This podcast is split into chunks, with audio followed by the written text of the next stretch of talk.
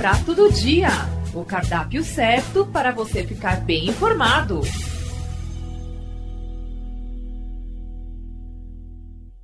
Olá! No episódio de hoje do Prato do Dia, o podcast da Assessoria de Comunicação e Imprensa da Unesp, nós vamos falar sobre a formação e a extinção de idiomas. Sociedade e cultura influenciam as palavras que nós falamos e a maneira como os idiomas são construídos. A língua, ao contrário do que se pensa, é viva e está em constante transformação, refletindo características da sociedade de sua época. O português não é o mesmo da época das grandes navegações e, inclusive, não é o mesmo nem entre os países lusófonos. Da língua formal aos dialetos, às atualizações gramaticais, muitas foram e são as transformações que o idioma pode passar durante sua existência. Uma língua pode, inclusive, ser extinta. Segundo dados da Unesco, desde 1950, mais de 200 idiomas foram extintos. Atualmente, estimativas apontam para a existência de aproximadamente 6 mil línguas no mundo, das quais 2.500 estão ameaçadas de extinção. Dessas, 190 são línguas indígenas do Brasil. Quando uma língua morre ou adormece, desaparecem com ela culturas, formas de viver e de ver o mundo. Para falar sobre as diversas facetas e questões envolvendo a formação, transformação e eventual extinção de línguas, a convidada de hoje é a professora Rosane de Andrade Berlink, da Faculdade de Ciências e Letras da Unesp, campus Araraquara. Rosane é linguista e, entre outros assuntos, suas pesquisas se concentram no português brasileiro, variação e mudanças linguísticas e na correlação entre gênero textual, estilos e normas.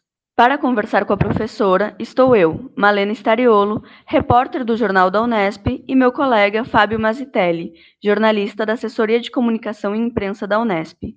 Seja bem-vinda, professora, e obrigada por aceitar o convite.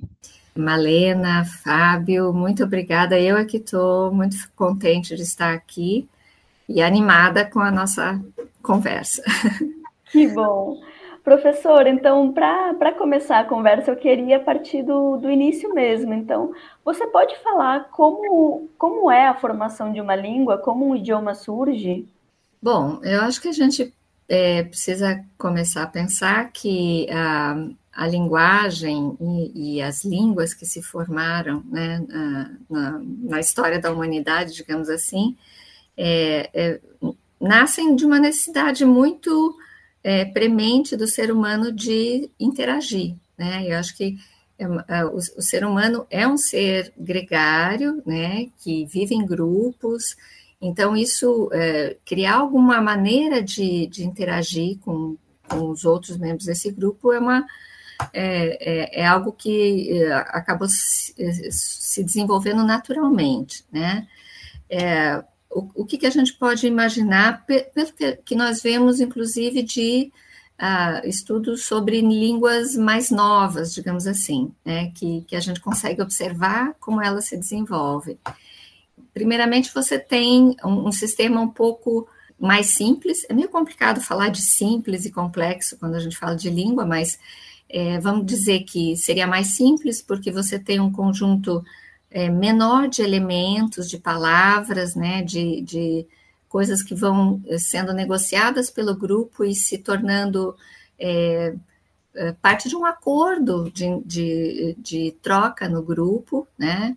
Aos poucos você tem é, novas expressões, mas de início tudo isso está muito focado em situações do presente, né? É, assim, é, para resolver necessidades de comunicação naquela situação presente. E esses sistemas foram uh, uh, se tornando mais complexos. Uh, as nossas línguas hoje permitem que a gente fale de tudo, né? É, sobre o presente, sobre o passado, o que ainda está por vir, o que pode, hipóteses.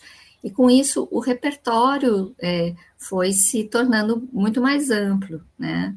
Uhum. Um, Acho que essa é uma, esse é um aspecto. Uma outra coisa, pensando um pouco nas línguas, nas, na, na, língua portuguesa, nas línguas que a gente conhece mais, é, mas que é uma coisa que tem a ver com a história de todas as línguas, é, é o papel do contato entre as pessoas, né? E, e, portanto, de línguas diferentes também, que acabam se influenciando umas às outras, né? É, a língua portuguesa surge de um processo assim, né? De, de contato do latim, né? Com outras culturas que detinham outras línguas, e aí essa, esse latim foi se diferenciando, né? Nesse uhum. processo de contato. É, então, não sei, mais ou menos isso. Não sei se você, vocês têm alguma questão aí. Professora, em relação ao português, que você citou agora, a língua portuguesa, a diferença do, do português falado no Brasil, do português falado em Portugal, é muito presente. Assim, até os brasileiros hoje passam a influenciar os portugueses Sim. no modo de falar, né? E, e assim, nós temos alguma alguma influência dos povos originários a, a, aqui da América, professor? Como foi essa diferenciação, assim, em língua portuguesa falada no Brasil? Bom, como a Malena falou no início, né, a língua, é assim, as línguas são vivas até que elas eventualmente desapareçam, né, mas, é, e é, a transformação é uma coisa que ocorre é, continuamente, né, então, a partir do momento que a língua portuguesa foi trazida para cá, né, não é uma língua originária, né, do, do nosso território, é, é, e que justamente começaram esses contatos, né, com, com os povos é, autóctones, esse processo de diferenciação começa, né, é, a, gente é, existe assim a gente tem muita muita certeza para dizer que na variedade do português falado no Brasil, a gente teve uma influência muito forte de, de línguas uh, uh, autóctones no nosso vocabulário. Né? A gente tem um, um volume enorme de palavras é, de línguas tupi, de outras línguas de outras famílias também, mas principalmente das línguas da família tupi, porque foram aquelas com que os portugueses, né, falantes de português, tiveram mais contato. Uh, sobre outros aspectos né, da, da, do, do, sistema da língua, é, é, bem mais difícil a gente é, é chegar a uma conclusão. É, tem uh, por quê? Porque essas as línguas com as quais uh, o português teve contato lá no comecinho, no século XVI, XVII, elas ou não existem mais, ou elas também se transformaram e a gente não tem informações sobre elas para poder avaliar se características dessas línguas permaneceram né, no, no, português que a gente fala.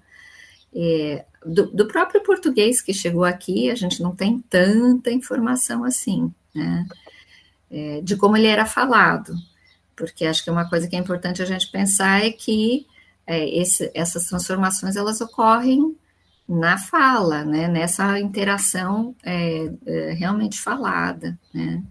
E além do, das línguas autóctones, é, a gente teve é, contato com outras culturas, né, línguas africanas que foram trazidas pelos a, africanos escravizados, em algumas regiões do Brasil com outras culturas também, né, mais tarde com populações que vieram, que migraram para cá, né? No sul a gente tem muitas situações assim de contato com outras línguas, mas em outras regiões do Brasil também.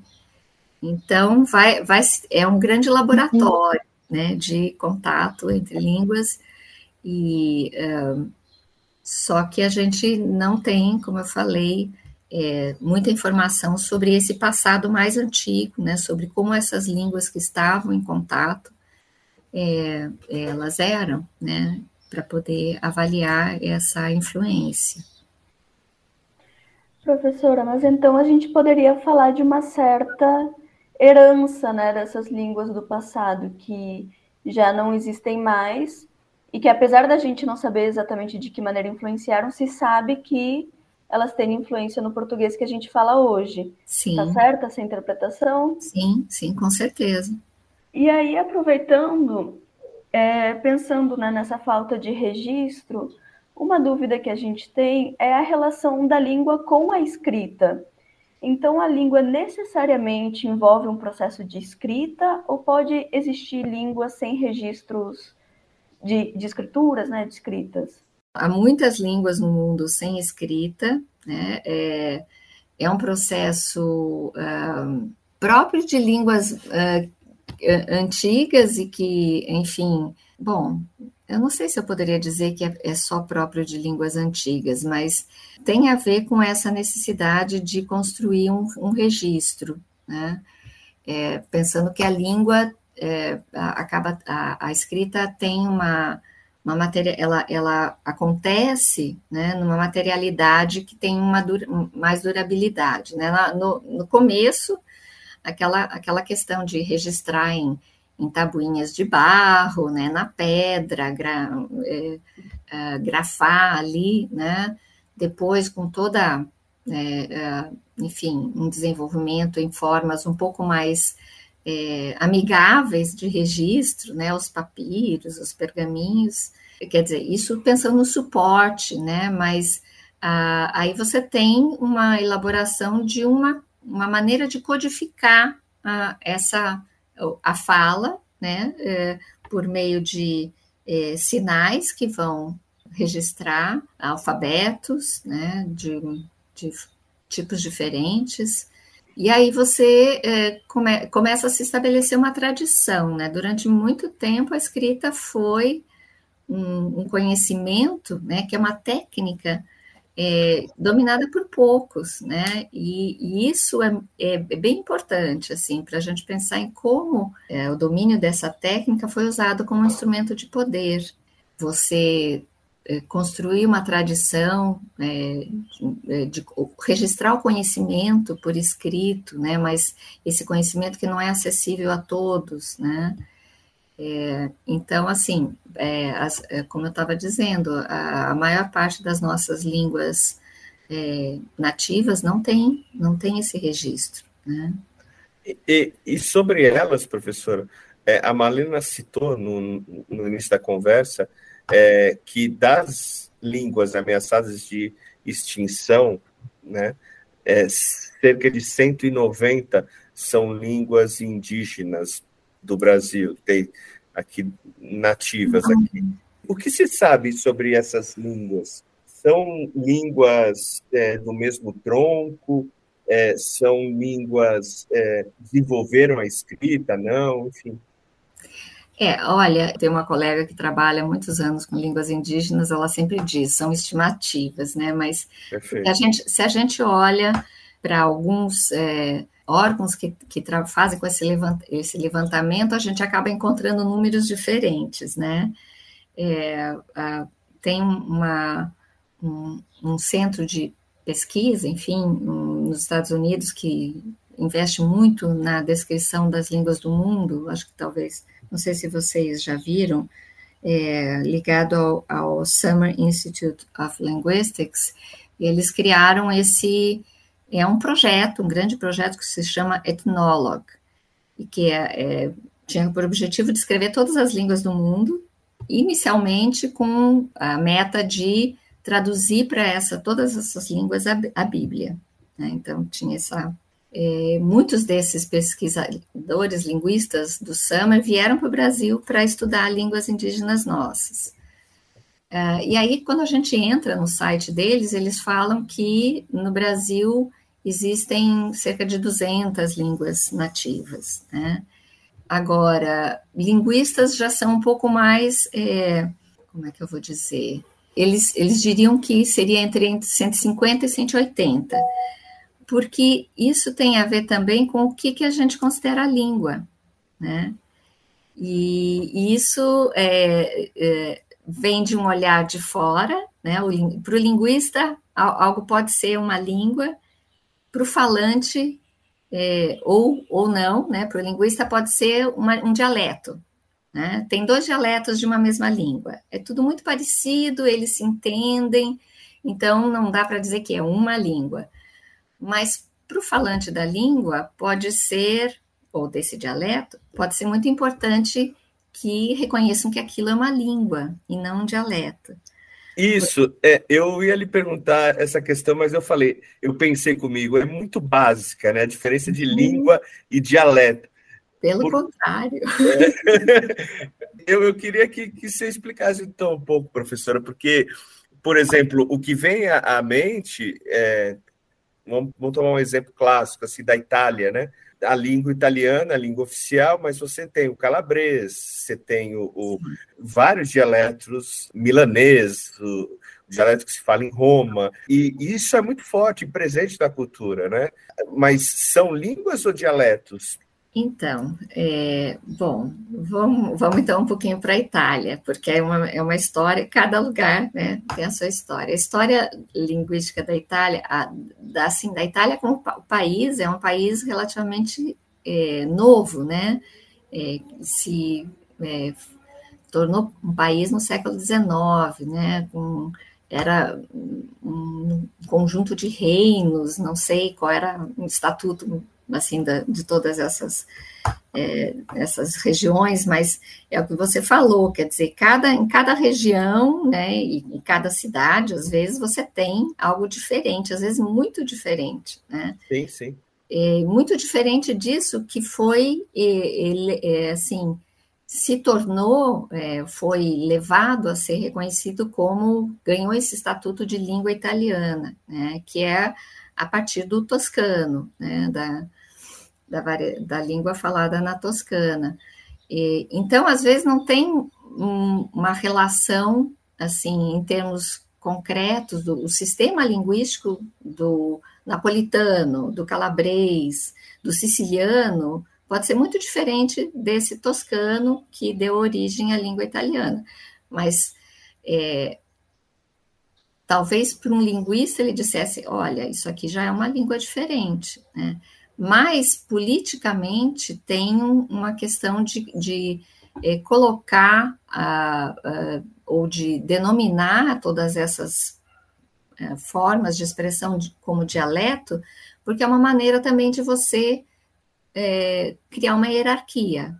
Ah, o italiano é a língua oficial, é a língua de prestígio, é aquela que está na escola, na mídia, enfim, né, nas instâncias de mais prestígio, e aí essa língua, é, ou variedade, ou dialeto, ela tem um, uma, um alcance menor, ela é falada naquele, naquela região, naquela cidade, é, talvez ela não tenha, não seja escrita, né? Sim. Então Sim. tem essa relação. Não, perfeito. E, e, comparado com a Espanha, dá para perceber que é algo político mesmo, porque ninguém chama o basco e o catalão de dialetos, são línguas. Né? Não, porque as comunidades é, é, se colocaram né, desse, desse modo, né? É, e a própria Espanha tem uma situação um pouco variada, quer dizer, o galego ele não tem o mesmo reconhecimento, por exemplo, que o, o catalão. Né? Na, no, na Constituição deles, tudo lá está reconhecido como línguas da Espanha, mas os catalães sempre foram mais fortes nessa, nessa briga né, de reconhecimento. É, e então isso está né, instituído, né, e tem consequências. Quer dizer, você vai para né, para Catalunha, é, você vê que as duas línguas estão lá presentes, né? É, formalmente, na, no dia a dia das pessoas, nas placas das ruas, né? É, mas uh, na Itália, não sei, eu não, não, sei, conheço assim pessoalmente, gostaria muito, mas ainda não. É, como é que isso funciona lá? Só que a gente, é, realmente, você chamar de dialeto pode ter esse efeito de você minimizar a importância né, dessa língua. E, e é por isso que algumas comunidades indígenas no Brasil é, exigem né, que se, é, que a sua a variedade linguística seja denominada de língua e não dialeto, mesmo que haja muita proximidade. Né?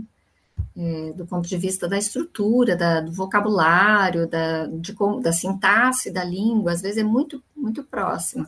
Ótimo. É, isso estava na linha um pouco do, de uma outra pergunta que a gente tinha, porque quando a gente fala de língua, normalmente é isso, é como a sociedade transforma a língua. mas também tem o contrário, né? A língua tem impacto na sociedade. Sim. Como você comentou, tem essa sensação de pertencimento, tem questões políticas. E, e aí, bom, na introdução a gente falou um pouquinho sobre a questão de como a língua também pode estar relacionada a formas de, de ver e interpretar o mundo. Uhum. E aí eu penso muito em palavras que só existe, existem em, em idiomas específicos. Então, por exemplo, aqui no, no português a gente tem saudade, né? Que é um, a palavra sem tradução. Mas, por exemplo, no japonês também tem uma palavra para descrever o sol passando pelas folhas. No Inuit tem, tem uma outra palavra que descreve essa sensação de, de ter alguém chegando e tu fica esperando e olhando. Uhum. Então, você pode falar um pouquinho sobre isso? Como ocorre essa criação de visões de mundo por meio da, de idiomas? É, eu acho que a gente tem, é, é, assim, um movimento de duas, né, duas vias, assim mesmo, como você falou, quer dizer, por que que é, em japonês, então, existe uma palavra, né, se, se criou uma palavra para expressar essa ideia ou essa situação, né, e a gente vai, vai poder dizer a mesma coisa, mas, né, talvez construindo uma, toda uma sentença ou até, até uma coisa mais longa, né? É, e, então, é, eu acho que, que a, o fato de, de haver uma palavra específica revela o quanto esse, essa, essa ideia ou essa situação são importantes na, naquela cultura, né? Eu acho que é, é, a ponto disso se materializar, né, concretamente num, um item lexical, que é uma que é um é, é, é assim, é, o que, que a gente faz principalmente com as palavras, né? A gente nomeia o mundo, né? O nosso mundo. Então, cada cultura vai nomear o, a, o, a modo como ela vê o mundo, né? Por, por intermédio das palavras, sejam palavras que, que dão nome a coisas, ideias, sejam palavras que descrevam acontecimentos, eventos, né? É, uh, então, uh, agora, quando vamos imaginar né, a, a, uma criança que nasce numa certa cultura, ela vai entrar nessa cultura pela língua, né? E essa língua já está com todas essas definições, então ela vai é, absorver é, essas, esse vocabulário e o modo de, de, de organizar, de colocar essas, essas palavras em relação é, a partir da, do modo como isso foi determinado pela cultura em que ela está. Né? Então, claro que isso não é estático, né? Se a cultura muda, se aspectos da cultura mudam, coisas que eram, não eram relevantes podem passar a ser e haver necessidade de nomear isso, né? E, e vice-versa, quer dizer, é, também coisas que não, que deixam de ser relevantes podem ficar à margem, né, deixarem de ser usadas, enfim. É um pouco né, essa ideia. Né? Outro dia eu vi um, um, um texto falando. É, tem, tem um exemplo clássico sobre neve, né? Você falou dos Inuits, é, mas eu vi um, eu disse assim, ah, puxa, um outro exemplo, que bom, né? Porque a gente fica sempre com os mesmos exemplos, que é no, uh, mas é uma língua próxima lá do groenlandês, né? Da Groenlândia é, que eles têm várias palavras para se referir ao leão marinho, que é um, um animal importante né, na cultura, né, imagino que eles caçam, enfim. Então, se, até se o leão marinho está sozinho ou acompanhado, eles têm palavras específicas, né? Então, é, é, é importante né, para eles identificar essas situações e a, a palavra ela condensa, né, é, num item toda essa essa ideia, né? Então eu acho que é bem é bem significativo assim da importância que que essas coisas têm em cada cultura. E no caso das línguas dos indígenas aqui no Brasil, dos, enfim, dos povos nativos, a gente sabe que na academia se estuda o tupi, né? E sempre a gente ouviu falar que o tupi é a principal língua nativa. Eu não sei como é essa visão hoje, se existem é, outras línguas é, que sejam do mesmo tronco, que tenham muita relevância, não sei como está é o estudo disso hoje, dessas línguas nativas do Brasil? Bom, eu não sei se eu sou a pessoa mais qualificada para falar de línguas indígenas, mas na universidade existem estudos sobre o tupi, o que, se, que chamam de tupi antigo, né? É, aí, vejam só, né, é a, a, partir de ó, é, registros dos jesuítas também, é, mas que é, seria a, aquela, a, aquela língua que se falava na costa brasileira quando chegam né, os, que, os primeiros portugueses colonizadores. Mas existem. É, é, não dá para a gente falar de língua tupi, mas de línguas né, desse, dessa família. Né? É, e você tem o tupi, o guarani, né, e, e você tem variedades né, para cada uma dessas, é, dessas né, dessa divisão principal, e existem outras é, famílias também, né, que talvez a gente conheça menos porque elas estão é, mais presentes, é, já estavam mais presentes mais no interior do, do, do, nosso território, e muitas, muitos grupos também foram empurrados, digamos assim, né, à medida que os portugueses iam ocupando esse território, muitos grupos até com uma maneira de sobreviver, né? Eles adentraram mais. Então, a gente tem é, é, na, nas, na regi nas regiões do Brasil que foram ocupadas primeiramente, né, o litoral, e foi, foi um movimento de, de entrada bem gradual, é, a gente não tem mais pra, falantes de línguas indígenas, né? Se, não sei, eu acho que dá para dizer que eles é, não é que não existam comunidades, né? É, mas eles já falam português, eles tiveram, a, é, perderam as suas línguas, né? É, foram, enfim, pressionados para nesse sentido, né? Onde que estão os, as comunidades, as, é, os grupos que ainda mantêm suas línguas? É, no Mato Grosso, no Centro-Oeste e no Norte, principalmente, né? É... E, é, e é assim que uma língua morre, professor? É, é, é assim, uh, eles vão, assim, no, no, caso da colonização brasileira, assim, se deduz pelo que você falou que se, houve a morte de muitas línguas, né? Sim, né? sim. Também é aquela questão da, da estimativa, né? Mas é, é tem um, um, um pesquisador de línguas indígenas já falecido, mas que foi que é um, é um nome assim que é uma referência para a gente, que foi o professor Arion Rodrigues, é, era professor da Unicamp, e, e ele falava que provavelmente, assim, a estimativa é que haveria pelo, mais de mil línguas é, quando chegam os, os portugueses, né? E hoje vocês veem, quer dizer, a gente fica em torno de 200, né? É, então, se perderam muitas línguas, é, por quê?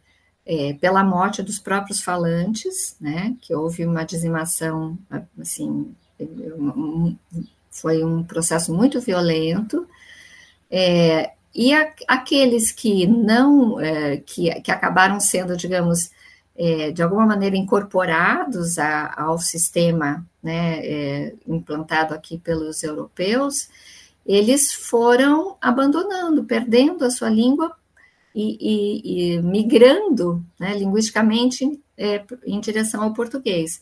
Então, esse processo, é, quer dizer, o, o, falante não morre, mas ele, ele perde a sua língua. E como a língua é, é, tem uma, um, quer dizer, é uma expressão muito forte da cultura e da identidade, a gente pode imaginar quanto também se perdeu nesse sentido, né? A gente fala de substituição linguística, quer dizer, ele acaba substituindo a sua língua né, pela por aquela que é a língua de prestígio, né? E isso não, certamente não aconteceu só com os, os nossos uh, habitantes, né, os, os, os indígenas os autóctones, mas com os africanos que vieram escravizados, né, falando uma, uma gama muito também variada de línguas e é, tiveram que né, é, abandonar isso é, e é, adotar o português, né? Aprender esse português, né? Sim. Professora, quando eu estava fazendo a pesquisa, né, para o podcast, inclusive uma coisa que apareceu foi justamente sobre essa perda da fala, né, essa, essa migração de linguística. E aí um ponto que, que surgiu era dentro de, de casas, assim, dos pais pararem de falar o, o seu idioma materno e os filhos não aprenderem esse idioma. Então, que isso seria um passo para a extinção da, da língua. Mas uhum. pensando contemporaneamente, além desse, existem outros sinais de que uma língua está entrando em extinção? E existem formas de reverter esse processo? Tem esforços para reverter esse processo? É, sobre, assim, sinais, outros sinais, não sei, isso que você mencionou, né, de, desse processo da manutenção ou não da língua dentro do ambiente familiar, né, é, isso, é, isso explica bem o que aconteceu com a, as migrações mais recentes, né, mas não é tanto mais século XIX, começo do XX, com italianos, alemães, japoneses, né? É, algumas dessas culturas mantiveram mais do que outras, né? É, mas é, é muito é, e depende de onde eles também se instalaram, né? Aqueles que ficaram em cidades maiores acabaram é, abandonando mais a, a, sua língua. Então você tem tem uma, uma não sei se eu chamaria de regra, mas uma descrição desse processo em que você tem, assim, é, o que ocorre, o mais geral é que na terceira geração uh, a pessoa já não fala mais a língua, até pode entender, né? Entender em casa, entender do, uh, os, os, mais velhos falando, mas já não fala mais. Então as pessoas vão, a, a, quanto mais elas se integrarem na sociedade para onde elas, né, elas migraram. Uh, depende muito da, do, de condições, né, para essa, condições, assim, é, educacionais, né, é, se, um, se o país que acolhe, ele reconhece o, essa, o valor dessa manutenção da cultura, pode oferecer, por exemplo, é, um ensino bilíngue, né, na escola, ou uma introdução, a, a alfabetização na língua materna, uma gradual migração para a língua, né, a língua de, eh, da comunidade eh, maior, né, da, da sociedade do país, majoritária do país. Então, isso, é, pensando agora nessas comunidades, por exemplo, no sul do Brasil, que você tem de é, comunidades de origem italiana, sei lá da, de que região da Itália, né? Mas assim, não é o italiano que eles trouxeram, são variedades aí, mas da, também da Alemanha, você tem movimentos para é, garantir que eles tenham a língua materna na escola, num primeiro, numa entrada, às vezes as crianças chegam sem falar português, né? E depois eles vão aprender o português na escola. Mas isso é, é assim, é um, é, um, é um direito é reconhecido pela, pela Unesco, enfim, como um direito linguístico universal, né? mas infelizmente não é uma coisa que a gente vê realmente posta em prática sempre. Mas isso é, é, seria fundamental, é fundamental para que a criança entre nesse nesse processo de, de letramento, né? Então a criança vai chegar na escola, vai começar a ser alfabetizada ou letrada numa língua que ela não conhece, né? Imagine o grau de dificuldade, já é um processo difícil, esse da aquisição da escrita. Mas se for numa língua que ela não conhece, né? Muito mais. É, então, acho que isso seria um, um, algo no sentido da manutenção, né, de, de pensar que é possível e acho que é vantajoso né, para as comunidades manterem as línguas. É, no caso das línguas indígenas, a gente tem algumas coisas, é, alguns, algumas ações nesse sentido, uh, tem, algum, tem um movimento que está se expandindo bastante, que é o do, da, da oficialização de línguas em nível municipal, além do português. Né? Então, você tem cidades no Brasil que têm, além do português, outra língua oficial, são cooficiais. É, línguas indígenas no norte, no Amazonas, tem algumas cidades que oficializaram línguas que são muito faladas na comunidade, é, no, no sul também, e no Espírito Santo, que é um estado pequeno, mas que é muito, muito diverso do ponto de vista linguístico. É, e aí, com essa cooficialização, a, a, os falantes têm como demandar, né, exigir é, que é, essa, essas outras línguas estejam nessas instâncias, né, na escola, na administração. Né. Eu fiquei curioso agora, tem um número de municípios tem. que pleiteiam isso, que, enfim. Olha, eu não tenho esse dado aqui, Fábio, mas tem sim. É, e aí, eu acho que um, um, um lugar interessante para olhar esse tipo de. recolher essa informação, né? E existe um, um Instituto é, de Política Linguística, IPOL, né, que é sediado em Santa Catarina, junto à, à Universidade Federal de Santa Catarina. E, e eles, é, enfim, além de. O site deles é muito bom, tem muita informação sobre essas ações, é, dá para, dá enfim, é, ter acesso a esse tipo de mapeamento, por exemplo, quais são os, os municípios que têm é, mais de uma língua né, oficial. Um, é, e eu acho que isso está se ampliando, né? assim, quando alguém né, consegue, eu acho que abre um espaço, né? Inclusive, é, isso está sendo mais divulgado, então as comunidades que têm essa essa diversidade linguística começam a se organizar para para fazer essa é, todo esse processo aí, né? Mas não sei te dizer quantos especificamente. Professora, eu muito tempo atrás, acho que quase 20 anos assim, eu ouvi pela primeira vez uma frase que na época, né, 20 anos atrás, me surpreendia assim. Eu eu nunca causou um espanto em mim, eu nunca tinha pensado sobre isso, né?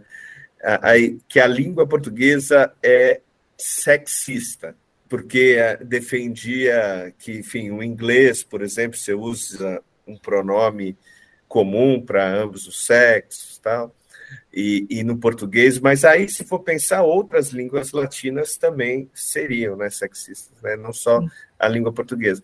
E a gente viu nos últimos anos, né, é a questão da, é, muito forte da, da linguagem neutra, de, de se introduzir uma, é, algumas palavras ou adaptações. Né? Eu, não sei como você vê a questão da linguagem neutra hoje, e a minha pergunta era justamente essa: a língua portuguesa ela pode ser sexista?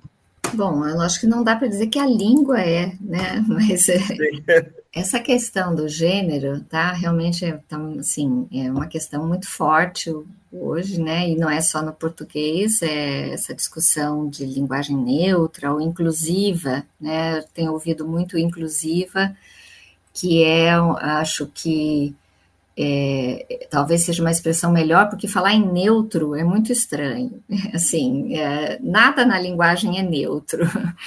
É, a gente sempre está se posicionando, sim. né? Se pensar. Sim, sim, sim, exato. É, então, a gente tem é, a, a, história da nossa língua nos levou a definir é, duas é, um, uma oposição simples, né? Nas palavras de palavras femininas, masculinas e aí você tem os pronomes correspondentes para isso, é, mas em si, a noção de gênero de uma palavra, por exemplo, você diz, né, a cadeira, né, feminino. Mas o que, que significa dizer que a cadeira é feminino? Né?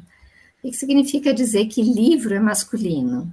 Né? Não tem nada de, na essência né, desse, desses objetos que é feminino ou masculino. Tanto que, se a gente vai para uma outra língua, às vezes, né, outro dia o pessoal me falou, por exemplo, carro, né, carro masculino em português, em italiano é feminino, la máquina, né. Então, para a maior parte das palavras da nossa língua, essa questão de gênero é uma coisa, é, é, é quase, é uma idiosincrasia, é uma coisa um, um, muito arbitrária, né? Onde que eh, se coloca a discussão? Nas palavras eh, que eh, em que a gente consegue, a gente faz de fato uma relação com o sexo biológico, né? Especialmente então aquelas que dizem respeito ao, às pessoas, os seres humanos. E isso acaba aparecendo muito no uso dos pronomes, porque a gente tem, por exemplo, um ele, um ela, né? É, é, é, né, é, é, com esses, esses dois pronomes e os correspondentes que, que a gente pode fazer essa relação que se coloca essa questão, porque é uma questão que vem de fora da língua, não é a língua que é sexista. Até agora, é, né, ela, ela não, não, não dava recursos para expressar alguma coisa que a sociedade está pedindo. Né? Um, uma, uh, um reconhecimento, né, é, pessoas que não se reconhecem como femininos ou masculinos, é, é, querem ter uma, um, um, um recurso formal para indicar isso pela língua, não se sentem contemplados né, pelos recursos que a nossa língua é, fornece. É, pensando que a, as línguas se transformam nessa relação com a sociedade, é, acho que essa, essa é, uma, é uma demanda é, justa, né, de ter ele, formas de, de é, marcar isso. Se as pessoas sentem essa necessidade, tudo bem, eu não vejo nenhum problema, é, não mesmo, porque muitas das transformações, muita coisa se perdeu na história que não era é, relevante e outras surgem a, a depender né, do que a sociedade precisa, ou em, em termos de expressão, né? É... Inclusive, professor, eu penso, refletindo sobre o que você está falando, eu penso na língua como forma de validação da existência também. Sim. Não é porque a língua vai, enfim, a nossa língua, o português, ele é escrito, ele vai deixar registros sobre o que existe e o que deixou de, de existir. Uhum. Então, quando a gente aceita essa interação com a sociedade, a gente também está validando o que a sociedade mostra como sendo importante para ela naquele momento. Sim, sim, com certeza. Eu sou totalmente de acordo com o que você falou, especialmente pensando, né, que, enfim, a gente falou um pouco de escrita, né, e é, a, a, a, língua portuguesa é uma, é uma língua que tem uma tradição escrita muito, muito consolidada, né? E é, se a gente pensar que com todos os problemas que a gente tem em termos de educação, o acesso à escrita se ampliou bastante, né? Na segunda metade do século XX e, e agora, enfim, então tem muito mais pessoas escrevendo, e a escrita é algo que como você falou, é, representa um registro. Claro que hoje a gente grava também, né? Então a gente tem um registro do, da fala também, né? Que também é um documento, né? Mas tudo isso vai ficando é, é, validando, né? É, e a gente, eu acho que a gente está num momento ainda muito, é, ainda muito indefinido de como isso vai se, é, se se vai se consolidar, né? Porque é uma demanda de um de, de alguns segmentos da sociedade e a, a língua como uh, o sistema linguístico ele vai a gente vai poder dizer que ele mudou de fato né? então que a gente vai ter outros elementos que que vão estar ali no nosso repertório se toda a sociedade aceitar né? incorporar isso isso é um processo bastante lento né? É, vai depender um pouco do, do, de quanta pressão e de quanto espaço aqueles que estão pedindo essas mudanças e produzindo né, esses, essas possibilidades, ele, eles conseguirem é, serem aceitos, né? Mas é uma coisa possível, né? E assim, se a gente pensar das, dos, das formas que estão circulando como possibilidades para marcar isso, né, tem, tem coisas é, que, que, que, não tem, parece, muita chance de, de permanecer, né? Que funcionam na escrita, mas não vão funcionar na fala, né? Você vai colocar um arroba lá em todas, né? É, isso funciona na escrita, mas, né? Ou um X também não. Como é que se pronuncia uma coisa assim, né? Mas o E, por exemplo, né? Todes, né? Que eu tenho visto bastante. É, é, um, é um, um, uma maneira de marcar que a gente tem em algumas, a gente já tem no sistema da nossa língua. Né? Você tem palavras que a gente que, que tem essa terminação e que a gente que não tem uma marca de gênero, por exemplo, você fala em estudante. Não tem, né? A gente vai indicar isso de uma outra maneira, né? Então, eu acho que assim, a gente vai acompanhar, né? E ver o. Não sei se. É, eu digo, a, a, transformação é sempre lenta, né? Então, não sei. É, eu já estou. É, não sei se vai dar tempo de eu ver como isso vai terminar, essa história, mas a gente vai acompanhar. Sim. E, professora, além dessa questão de gênero, tem outros exemplos assim de segmentos da sociedade que pedem por alterações na língua, ou enfim, que pediram e, a língua realmente mudou? O processo normal, natural, normal é uma palavra ruim, mas natural de mudança da língua é algo que acontece, digamos assim, num nível de inconsciência, né? As pessoas, a, a língua vai se transformando porque as pessoas usam, né? Então, às vezes, é, uma, uma construção, é, a gente usa alguma coisa, uma palavra que é, tem um certo significado, um sentido, e aquilo se perde, né? eu gosto de, de, de usar um, um, exemplo bem simples, bem, bem bobinho, digamos assim, né? De, de palavras que foram para designar a mesma coisa e que foram sendo substituídas porque a, a fonte muda. Por exemplo, você tinha é, para batom, né? É, não, não é para batom, é. Peraí, é para rouge, o que a gente chama de blush, né? Nem se fala mais rouge, mas antes se, se dizia carmim, né? Que é uma palavra de é, é uma palavra de origem latina, né? Tá, tá bem dentro do né, já do português tal. Depois você tem, por influência de outras culturas que trazem essa, esse universo aí, você tem o rouge. E depois você tem o blush, né? E, e uma vai se perdendo né, depois da outra. E, e isso pra, é um exemplo muito simples, mas em alguns aspectos mais é, de, de, uma uh, mais internos a, ao sistema da língua, é, isso se dá de uma maneira muito lenta que a gente não percebe. Né? Então, é, a gente costuma dizer o seguinte: quer dizer que não tem algo que se perde de um, um, dia e você tem uma coisa nova na outra, no outro dia. Você tem formas que estão ali sendo usadas, que às vezes várias para é, se referir à mesma coisa, e aos poucos uma delas vai se deixando de, de cair no gosto, né? Enfim, e, e, aos poucos uma, uma delas vai se tornando aquela que predomina, e por fim, é, então a, a, gente fala que você tem momentos de variação entre várias possibilidades de dizer a mesma coisa, e aos poucos isso é, se resolve porque uma delas é que vai permanecer durante algum tempo, porque depois também pode, pode né, se dar uma outra situação de variação e assim a língua vai, vai uh, mudando, né?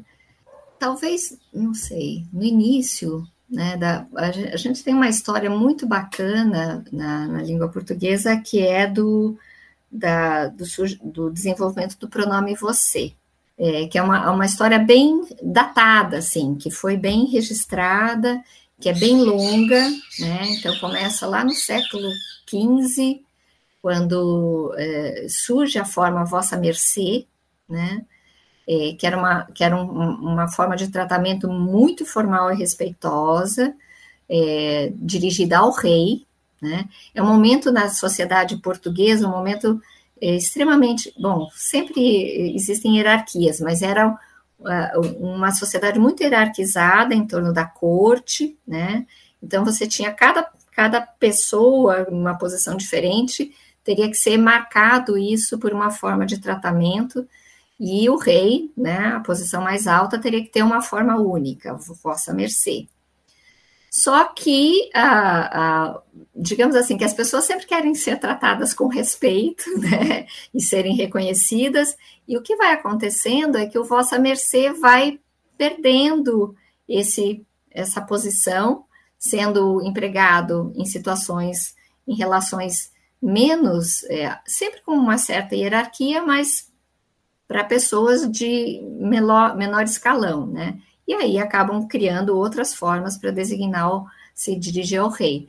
E com esse, essa, digamos que o vossa mercê vai se democratizando, né? ele vai sendo empregado cada vez mais amplamente, e nesse, nesse eh, movimento ele também vai se transformando, a forma dele vai se transformando e vai se reduzindo, né? Então, eu digo para os alunos, a gente eh, saiu do vossa mercê e hoje a gente, a gente tem o C, né? A gente foi reduzindo o máximo, né?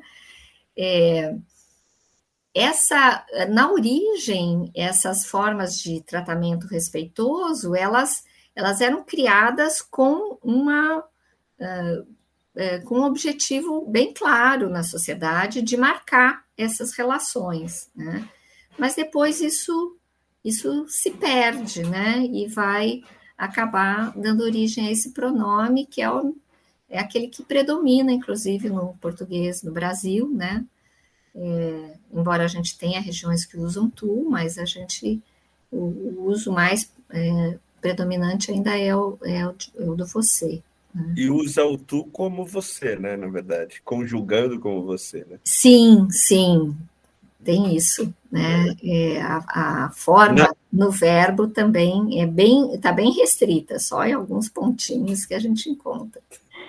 Ótimo, professora, a gente já está chegando aqui no nosso tempo, né, de, de podcast. Mas antes de encerrar, a gente sempre gosta de fazer uma sessão de perguntas e respostas rápidas, o pinga-fogo, né, como a gente okay. chama. que é para conhecer um pouquinho mais de você, dos convidados, e também para deixar sugestões para as pessoas que estão nos ouvindo. Tá. Aí a gente vai para esse momento agora. E a primeira pergunta, professora, é um livro para quem quer pensar o processo de formação de idiomas. Eu acho, eu acho que seria interessante eh, talvez entrar assim pelo português mesmo, né? E tem um, um é, tem alguns livros muito muito bons assim, muito interessantes sobre a história da língua portuguesa. É, eu gosto muito de algumas publicações recentes do Carlos é, Faraco, né? Carlos Alberto Faraco, que é da Federal do Paraná. Ele tem uma história do português e uma história sociopolítica do português brasileiro, que mostra muito essas relações entre língua, sociedade, política, economia, né? Então, o que a gente chama de sócio-história, uhum. é, mais recentemente. Eu acho que são, são boas indicações, assim. Um filme, professora, que lhe toca Uau! um filme. Eu, eu gosto muito de cinema. Então tem muita coisa que eu assisti que. Olha, eu vou dar uma indicação assim, clássica, meio clássica, mas que tem a ver com língua que eu acho que, que é legal para quem, inclusive, quer, quer saber alguma coisa, pensar um pouco sobre como que as línguas surgem, tal, que é Guerra do Fogo, é, do Jean-Jacques Annaud. É um filme de 81, tá? Ainda do DVD, ó, DVD, gente, ninguém mais faz isso, né? Mas, é, e é, é muito, muito legal, porque fala desse momento de surgimento da linguagem. Né? Eu gosto muito, foi o que eu lembrei agora. Bacana.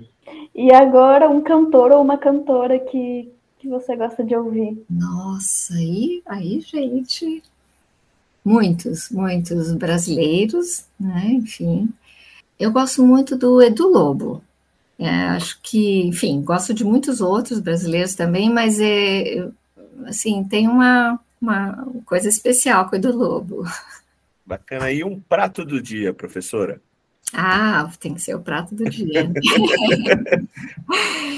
é, bom, eu tenho umas origens italianas, então uma macarronada, gente, é tudo de bom.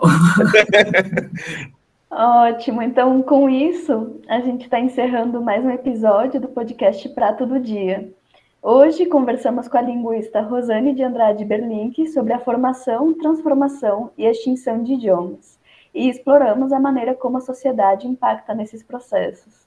Muito obrigada pela presença, professora. A conversa foi ótima. Eu achei ótimo, diverti muito. e muito obrigada por, pelo convite. É, acho que é muito importante aí esse trabalho, né? E obrigada mesmo, foi um prazer. O prazer foi nosso. O prazer então, foi nosso. Até a próxima. Até.